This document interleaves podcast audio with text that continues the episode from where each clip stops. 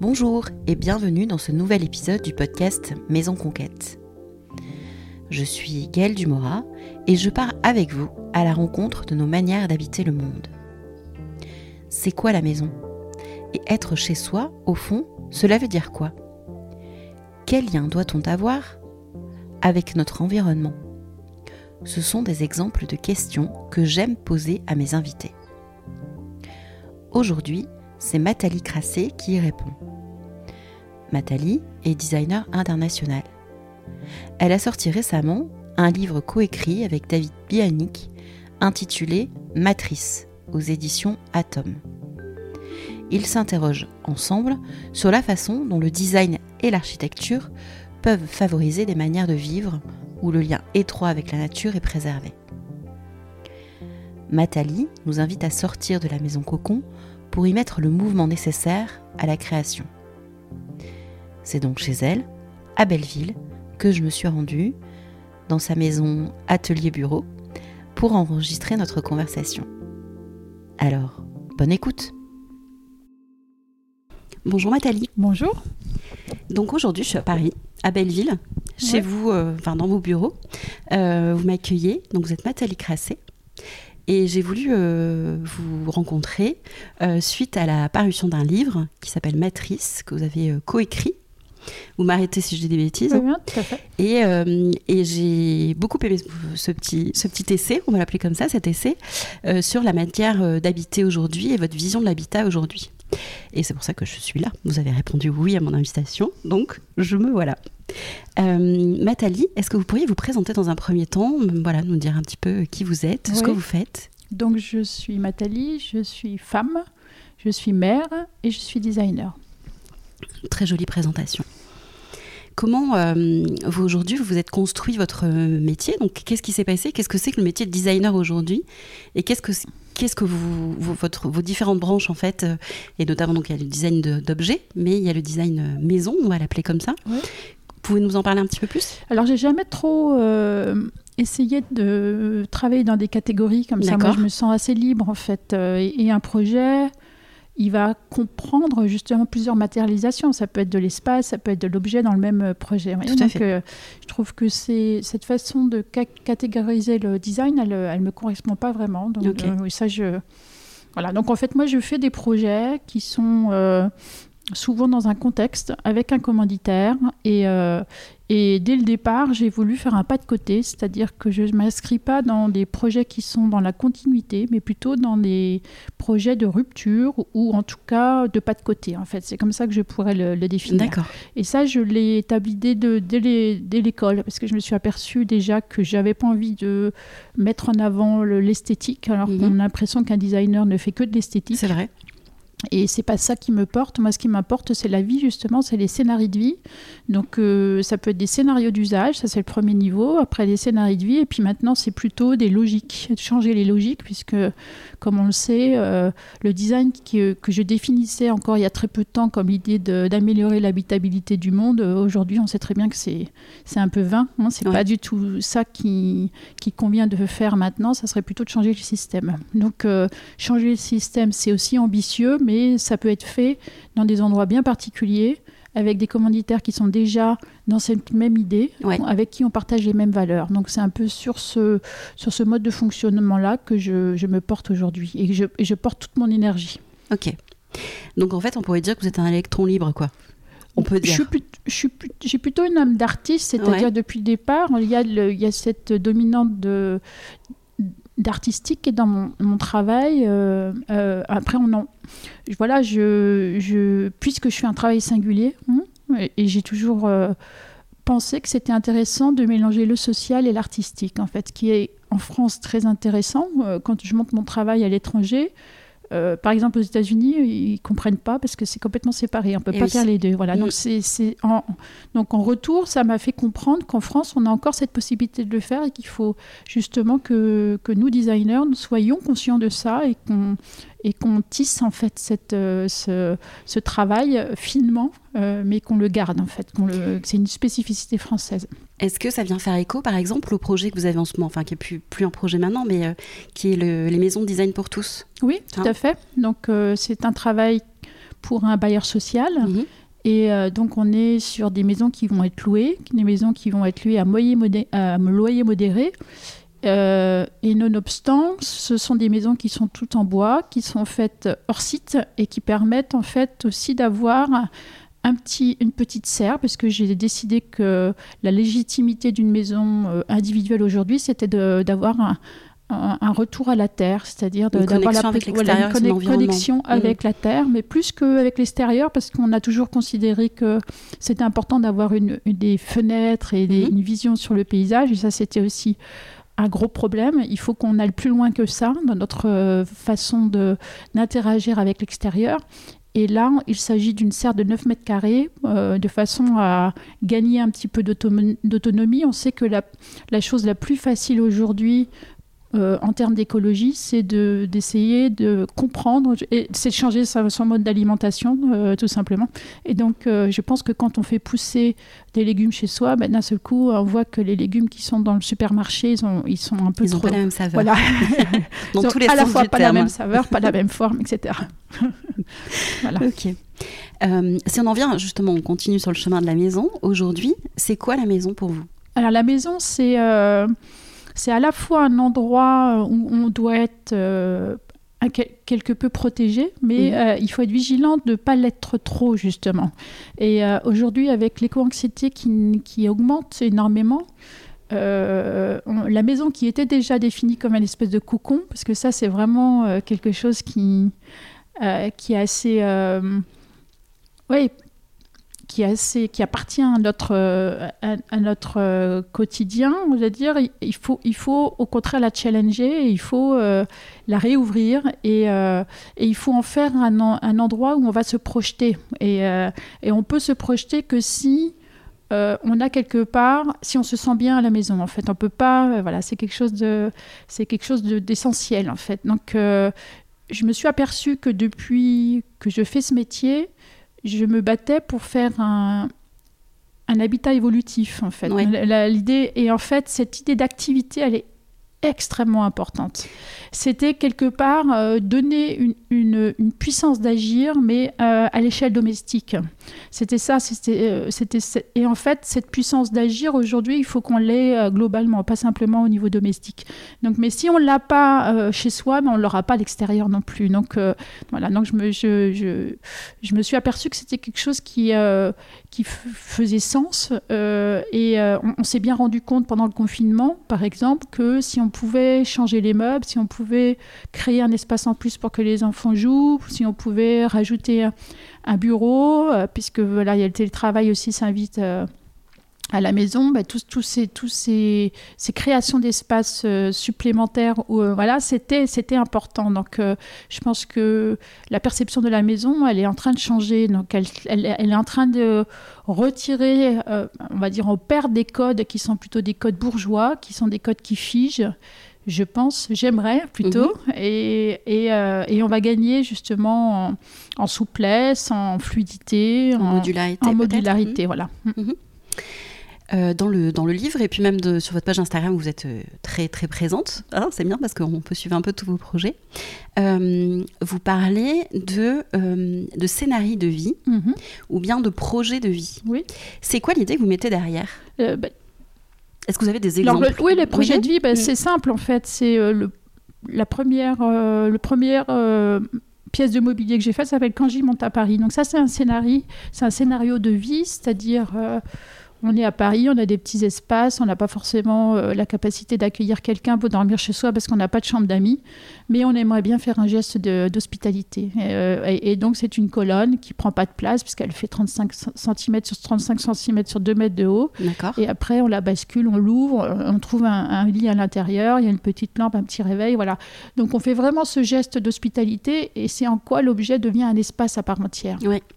Et euh, en fait, je pense que on fait peut-être même plus ce geste d'hospitalité avec cette structure, euh, parce qu'on crée l'espace pour la personne que par exemple, avoir une chambre d'amis qui, en fait, euh, vous voyez, quelque chose. voilà, voilà, donc c'est en fait, parce que ça s'accompagne avec un geste et, mhm. et, on partage son espace. donc c'est quelque chose que. Voilà, donc ça, c'est le premier. C'est le premier c'est la, première vision. C'est la première voilà, pièce de mobilier que j'ai fait mhm. autour de scénarii. en fait, donc c'est ça. C'est pour moi ramener des, choses qui sont essentielles dans, dans l'habitat, c'est-à-dire l'hospitalité, le partage. Euh, qui sont un peu le commun. Il y a mhm. beaucoup de voilà donc euh, et ces, ces éléments-là, je les je les traite aussi bien sûr pas simplement dans le cadre domestique, mais aussi euh, dans le dans à l'extérieur de la maison bien sûr pour pour la ville, pour voilà pour les lieux particuliers. Justement, quand vous avez quelqu'un qui s'approche de vous parce qu'il a envie de travailler, il a un lieu, cette personne a un lieu, elle a envie de, de vous le confier mhm. quelque part là, on ne sait pas, c'est pas une pièce de mobilier, mais c'est vraiment un lieu. Comment vous travaillez aujourd'hui sur un Comment vous allez euh, détailler tous les scénarios de vie qui peuvent être euh, dans ce lieu? Euh, Comment ça se passe en fait? En fait, c'est déjà comprendre finement où on, est et ce qui se joue dans ce lieu. C'est-à-dire que dans chaque lieu se joue quelque chose de différent. Et dans, ce lieu, dans chaque lieu aussi, on peut quelque part expérimenter un peu euh, quelque chose de différent. Voilà. Donc en mhm. fait, c'est se mettre d'accord sur ce, sur ce potentiel euh, avec les commanditaires avec qui je travaille. Et très rapidement, ça devient une logique. Et cette logique, elle est, elle est partageable en fait. Donc on va là. Et c'est ce qui fait que les lieux sont sont intéressants, je pense, puisque une logique, c'est plus que euh, voilà, ça, ça, s'invente au, au, quotidien. Vous voyez, c'est que ça se réactive au quotidien. Euh, et, du coup, euh, ça donne une richesse du vécu qui n'a rien à voir avec les structures qui sont là et qui proposent quelque chose. Vous voyez ce que je veux dire? Donc c'est un peu ça l'idée. D'accord. Donc ça va être des gens qui vont avoir... c'est essentiellement des gens qui vont accueillir du, du public ou est-ce que ça va être plutôt des lieux privés Non, ça peut être aussi des lieux privés. J'aime bien accompagner des des personnes qui, sont, qui ont envie de changer aussi. Mhm. Et il y en a beaucoup en ce moment. C'est vrai. Je ne fais pas beaucoup de projets pour euh, privé, mais j'aime bien accompagner ces moments où on décide de passer de la ville à la campagne, mais on a envie de garder un certain dynamisme urbain. Vous voyez, c'est mhm. euh, ces notions qui sont. Voilà, c'est un peu la tension, la, tension qu'on a en ville. Hein, on est. Euh, voilà, j'aime bien accompagner ces, ces, ces, changements de vie. Mhm ou quand on se sépare, voilà, on a besoin de se restructurer autour de... Voilà, la maison peut servir aussi à ça. Et, et, je dirais même aujourd'hui, euh, l'idée de essayer d'y voir un peu plus clair avec son projet de vie. Euh, et, là encore, la maison peut le faire. D'accord. Donc ça veut dire après, en termes d'espace, euh, entre guillemets, une maison euh, designée par euh, Mathilde Crasset, aujourd'hui, ça va être une maison où vous allez avoir obligatoirement cuisine, séjour, vous voyez, le plan stéréotypé, voilà, j'imagine que non. Mais c'est quoi la, la, vision sur un plan de cette maison? C'est vraiment dans le détail, qu'est-ce que, qu'est-ce que Alors, j'essaie de ne pas travailler en mètres carrés, j'essaie de ne pas travailler comme... J'essaie de travailler plutôt avec du ressenti. Hein, donc, c'est-à-dire, il doit y avoir un cœur. Alors, on est un peu dans, dans Bachelard, là, on doit y avoir un cœur dans la maison. Et ce cœur, il va dépendre un petit peu des, commanditaires avec qui je travaille. Euh, bien sûr, ça peut être souvent la cuisine, mais pas, pas que. il peut y avoir, voilà, mhm. voilà. Il y, a, il, y a, il, y a, il y, a, des endroits qui sont plus chauds, des endroits qui sont plus froids dans le sens où euh, ils vont préserver un peu plus l'intimité. J'ai toujours euh, fait porter une grande importance aux limites d'intimité, parce qu'on peut, on peut faire beaucoup avec ça. Déjà, on peut gagner énormément d'espace, en fait, euh, voilà, en faisant des, des limites d'intimité qui sont pas permanentes en fait, qui vont se déclencher. Euh, voilà. Et, l'intimité pour vous, c'est pas uniquement la chambre, j'imagine. Non, non, ça mm. peut être euh, la salle de bain parce que mm-hmm. j'étais, voilà, j'ai voilà, fait le premier projet avec Patrick Eloirgui et Philippe Chaplet d'hôtel, en fait, euh, mhm. j'ai considéré que la salle de bain pouvait être ouverte à l'époque où il n'y avait aucun hôtel qui, voilà, qui, qui travaillait sur ces notions-là. Euh, parce que dans une chambre d'hôtel, euh, on arrive normalement avec quelqu'un qu'on connaît. A priori. et voilà, je vois pas pourquoi. Et j'aimais bien aussi travailler cette notion d'intimité avec la personne avec qui euh, on vit. Mhm. Et donc, comme c'était, comme c'est un hôtel où, justement il il est, question de ce type d'expérience, euh, euh, on le proposait consciemment. C'est-à-dire qu'on n'avait pas le même, même notion d'intimité quand, on est, quand, est, quand on est à la maison et quand on est dans un hôtel. C'est vrai. Mm, mm, mm. Et donc, ça joue, voilà, on joue avec les lignes, on joue avec les limites et, euh, et, on apprend quelque part des choses de, de la relation avec l'autre. Vous parliez tout à l'heure d'hospitalité. Oui. C'est un mot que j'adore, moi. Et je, comment, dans la maison, vous arrivez à, à créer cette atmosphère d'hospitalité. Est-ce qu'il y a des, des, codes? Alors, je, euh, le mot n'est pas approprié parce que j'ai bien compris que l'idée, c'est de sortir de ces codes-là et de se laisser surprendre un petit peu partout. Mais voilà, comment, euh, comment dans, un, dans une maison, on arrive, hormis donc effectivement la colonne que vous avez euh, créée, comment on arrive à, à créer l'hospitalité chez soi? Ça peut prendre plein de formes. Je prends l'exemple de euh, de la Igo. C'est une maison qu'on a fait justement dans le cadre de la ferme hybride. Mhm. C'est une maison, euh, une petite maison qu'on peut louer.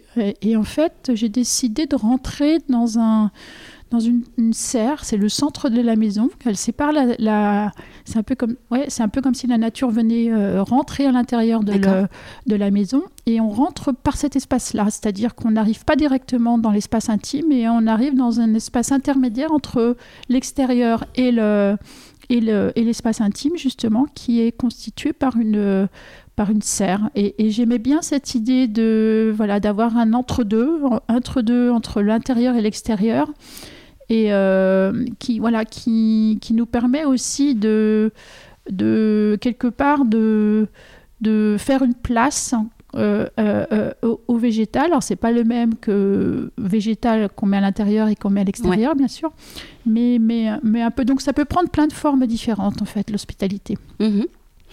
D'ailleurs, à propos de la ferme hybride, est-ce que vous pouvez nous en parler un petit peu plus? Oui, donc la ferme hybride, c'est un lieu, mhm. c'est d'abord un territoire, c'est-à-dire que j'aime bien présenter la ferme hybride comme ça, c'est puisque c'est euh, on va pas simplement parler de bâti, c'est le territoire dans lequel on vient s'inscrire. C'est un territoire qu'on euh, essaie de décrypter, hein, euh, de, comprendre. Donc c'est un travail sur le long terme. Et, c'est un lieu en transformation, un lieu qui, qui prend sa part, justement, on va dire. On a tous, quelque part, un travail de reconfiguration de l'idée de de réapprendre ou en tout cas d'essayer de, se connecter à la culture du vivant. Et, en fait, c'est un, un, lieu qui propose ça. Et euh, quand on se pose dans la ferme hybride, c'est aussi cette idée de ben, regarder comment un lieu se transforme, regarder, euh, y participer si on veut, et, mhm. euh, et, voilà, et, et, trouver un peu cette autre, cette autre relation à la terre, cette autre relation au vivant, sachant sachant que c'était en fait euh, qu'il y a une partie patrimoniale, donc c'était une tour de garde. D'accord. Donc en fait, c'est un peu c'est un peu l'opposé. Une tire de garde, c'est fait pour défendre, en fait. Vous voyez, c'est Alors, c'est marrant parce que moi, quand je regarde les images, etc., de la, de la ferme, euh, ça me... j'avais le mot observation. Oui, bon, il y a une tour pour observer, mais c'est aussi... Euh, quand on voit le bâtiment, euh, je, l'inspiration que j'ai eue, c'est un peu l'idée d'un monastère, parce qu'en fait, il fallait redonner euh, une, une, cohérence à des morceaux de bâtiment qui étaient, en fait, la tour qui est accolée avec la ferme juste derrière. Et il n'y avait, pas de, y avait pas eu de cohérence architecturale, on va dire. Et donc, euh, quelque part, maintenant, avec les ouvertures qu'on a aménagées, euh, voilà, c'est l'idée de, voilà, de faire penser un petit peu à un, monastère. Parce qu'un monastère, ce qui, est beau, c'est qu'à l'origine, un monastère, c'était aussi l'endroit où on gardait euh, l'aliment. Le, le, oui, le, et, on, et, on, le sait, dans les monastères, il y avait une espèce d'expérimentation au niveau culinaire. On en a gardé quelques, voilà, mhm. quelques traces, ouais, voilà, mhm. et euh, que ça soit au niveau de euh, de vin ou de voilà et, et, et, voilà. Donc j'aimais bien cette, cette, idée parce que ça, ça, ça implique aussi une certaine partie spirituelle. On n'est pas dans le religieux on est dans le spirituel. Mhm.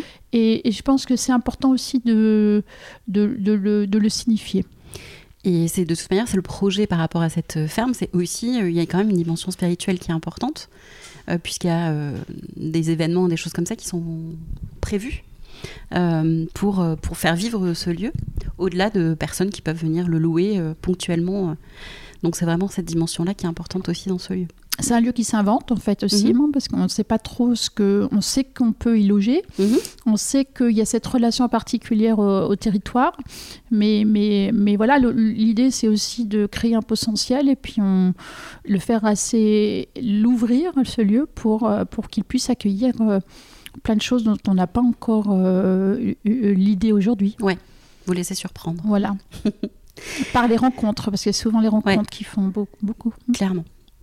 Euh, aujourd'hui, quand vous rencontrez un nouveau lieu ou que vous ne connaissez pas, comment vous abordez, euh, alors lieu, encore une fois, que ce soit un lieu privé ou un lieu public, hein, ou un lieu historique ou ce genre de choses, comment vous appréhendez ce lieu en fait? Qu'est-ce que j'ai le sentiment que vous faites beaucoup de recherches, de, de vous laissez inspirer beaucoup par les lieux. Oui, ça va dépendre complètement des lieux. Il y a des lieux, mhm. euh, ça peut être en effet essayer de de voir qui habite sur le lieu déjà. D'accord. Euh, voilà. Vous intéressez à la vie des gens. Voilà, la vie des gens, mais la vie de pas simplement des gens, de, de, de, euh, du vivant, oui, hein, plus largement, voilà, de l'environnement. Et euh, donc ça, c'est important. Et puis il y a des lieux où il va y avoir justement un enjeu de pas de reconversion, mais de, donner une autre, une autre direction. Hein. Mhm. Donc en fait, il faut comprendre comment cette greffe peut s'opérer. C'est pas tout à fait une greffe, mais c'est euh, l'idée de réinvestir le lieu en, en, en, en apportant une logique un peu différente du lieu. donc ça, c'est quelque chose d'assez délicat parce qu'il faut que ça fonctionne ensemble. Mhm. Hein. D'accord. Mais il faut partir de, il faut savoir d'où on part et, il faut savoir la direction qu'on veut donner et voir comment ça peut, ça peut s'opérer cette, euh, cette transition. D'accord. Donc ça veut dire que vous allez vous intéresser par exemple déjà aux fondations quelque part, c'est l'histoire du lieu, ce qu'il a mhm. été voilà, et, ce qui... et vous inspirer après de ce qu'il y a autour pour pouvoir euh, créer, l'amener ailleurs, on va dire. Voilà, tout à fait. C'est ça? Mmh. D'accord. Ok. Euh, est-ce que vous voyez des choses importantes à dire par rapport à votre vision de la maison? Alors, euh, on a parlé tout à l'heure un petit peu de cette idée de cocon, mmh. donc de cette idée de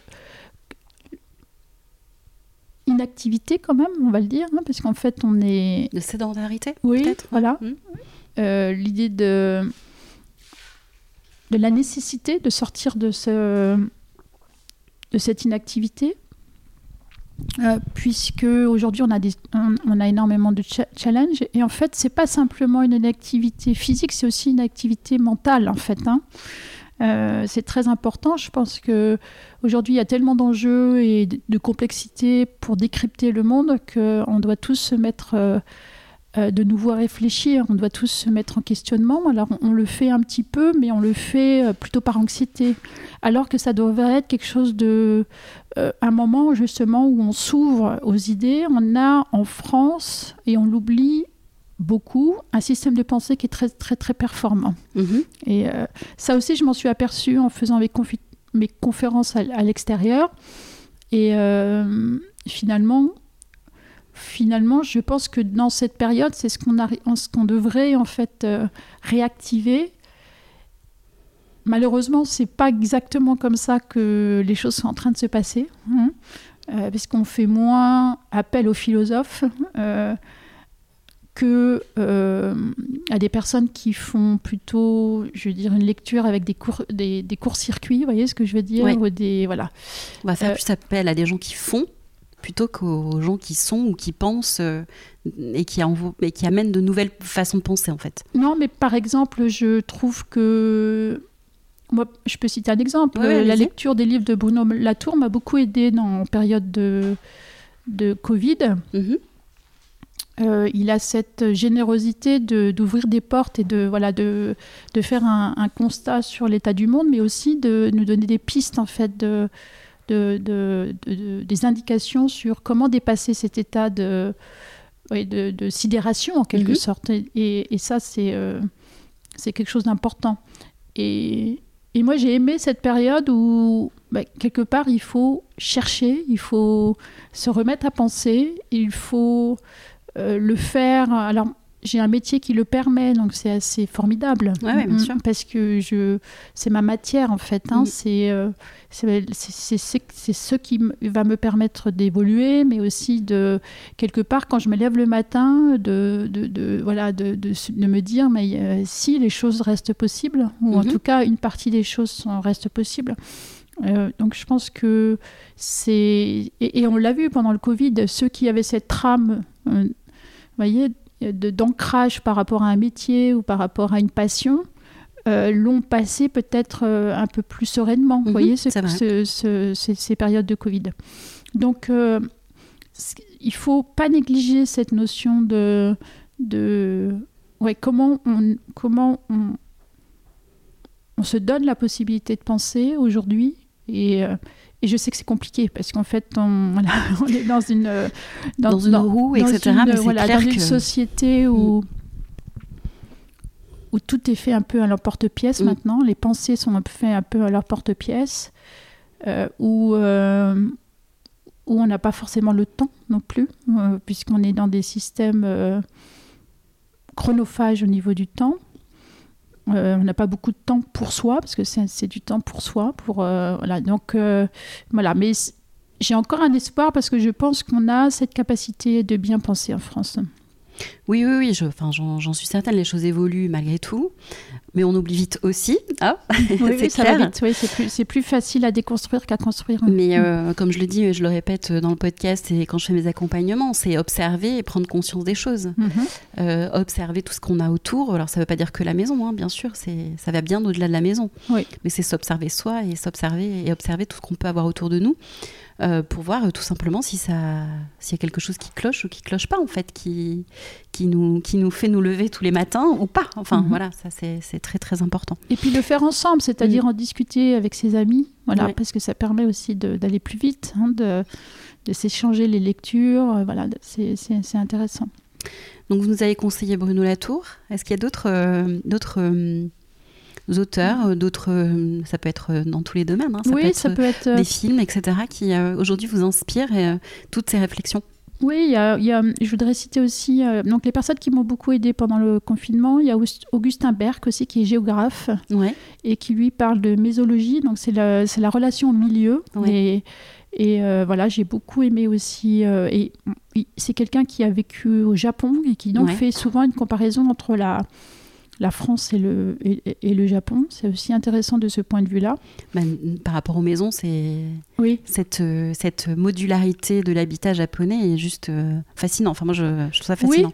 Oui, mm. tout à fait. Non, non, Même de si ce point de vue-là, mais après, c'est très codifié aussi. donc, bien sûr, on se retrouve dans des, dans Il y a des choses inspirantes, je trouve. Oui. Mm. Mm.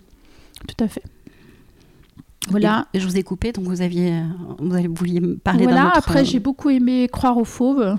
Je pense que je le recommande à tout le monde. De, Alors, je ne sais jamais prononcer son nom, Nastasia Martin, je crois. Je mettrai toutes les références de toute manière et puis les photos des, des, livres. Mm. Euh, des, des, euh, des, écrits comme euh, Ce à quoi nous tenons d'Émilie H. Mm-hmm. voilà, donc bien sûr Baptiste Morisot, mm-hmm. qui aussi arrive à, à, avoir une, toujours une, position euh, optimiste par rapport à. donc c'est assez encourageant en fait aussi de. je pense qu'il euh, faut avoir une position optimiste. Parce et qui entraîne voilà justement tout un tas de, mm. de personnes dans son sillage, donc c'est intéressant. Mm. Mm.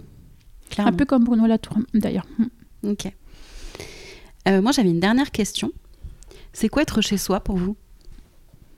Alors être chez moi, c'est avoir du temps pour justement pour pour lire, pour penser, pour euh, pourquoi pas euh, inviter des amis. Mhm. C'est ça, plutôt. Est-ce que ça veut dire que chez vous, ça peut être partout, du coup? En même temps, chez moi, c'est comme vous l'avez vu, il n'y a, pas de, a pas de différence entre euh, travailler et vivre. Hein. C'est un lieu qui propose les deux. Comment? Donc, Non, non, c'est... Ouais, donc euh, j'ai du mal à faire cette séparation puisque mhm.